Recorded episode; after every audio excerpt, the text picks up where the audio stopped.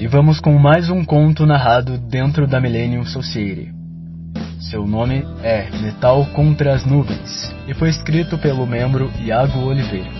Sem mais delongas, espero que gostem. Na época atual, os vampiros, os demônios e os deuses das trevas têm pouco a temer, pois pouca coisa pode feri-los e pouca gente sabe de sua existência.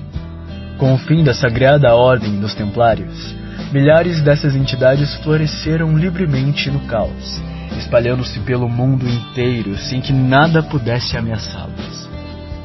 Em verdade, a Santa Inquisição constituiu um grande erro, suficiente para fazer com que a Igreja Católica caísse em desgraça mais tarde. Apesar dos seus sucessos ocasionais no combate às forças do mal, seus líderes matavam homens e mulheres inocentes, indiscriminadamente, atirando-os à fogueira sob a lógica injusta e distorcida do Tribunal da Santa Inquisição. Vítimas de uma grande conspiração, os Cavaleiros Templários se viram perseguidos pelas mentiras cínicas e falsas acusações do inescrupuloso Filipe o Belo, rei da França na época. Foi um período de traições, perseguições, torturas e mortes, que terminou na destruição de todos os templários, dos seus castelos e no sumiço dos seus tesouros. Pouca coisa sobrou das cinzas daquele tempo.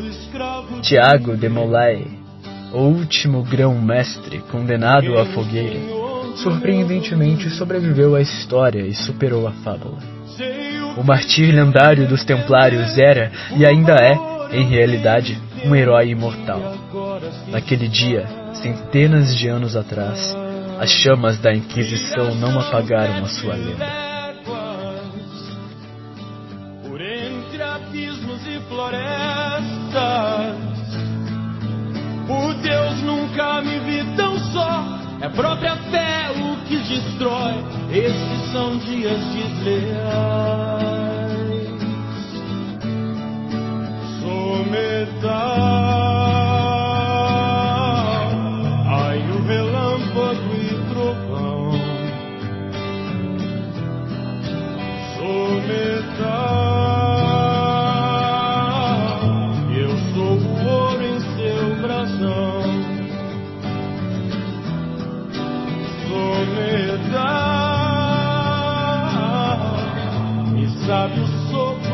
I go.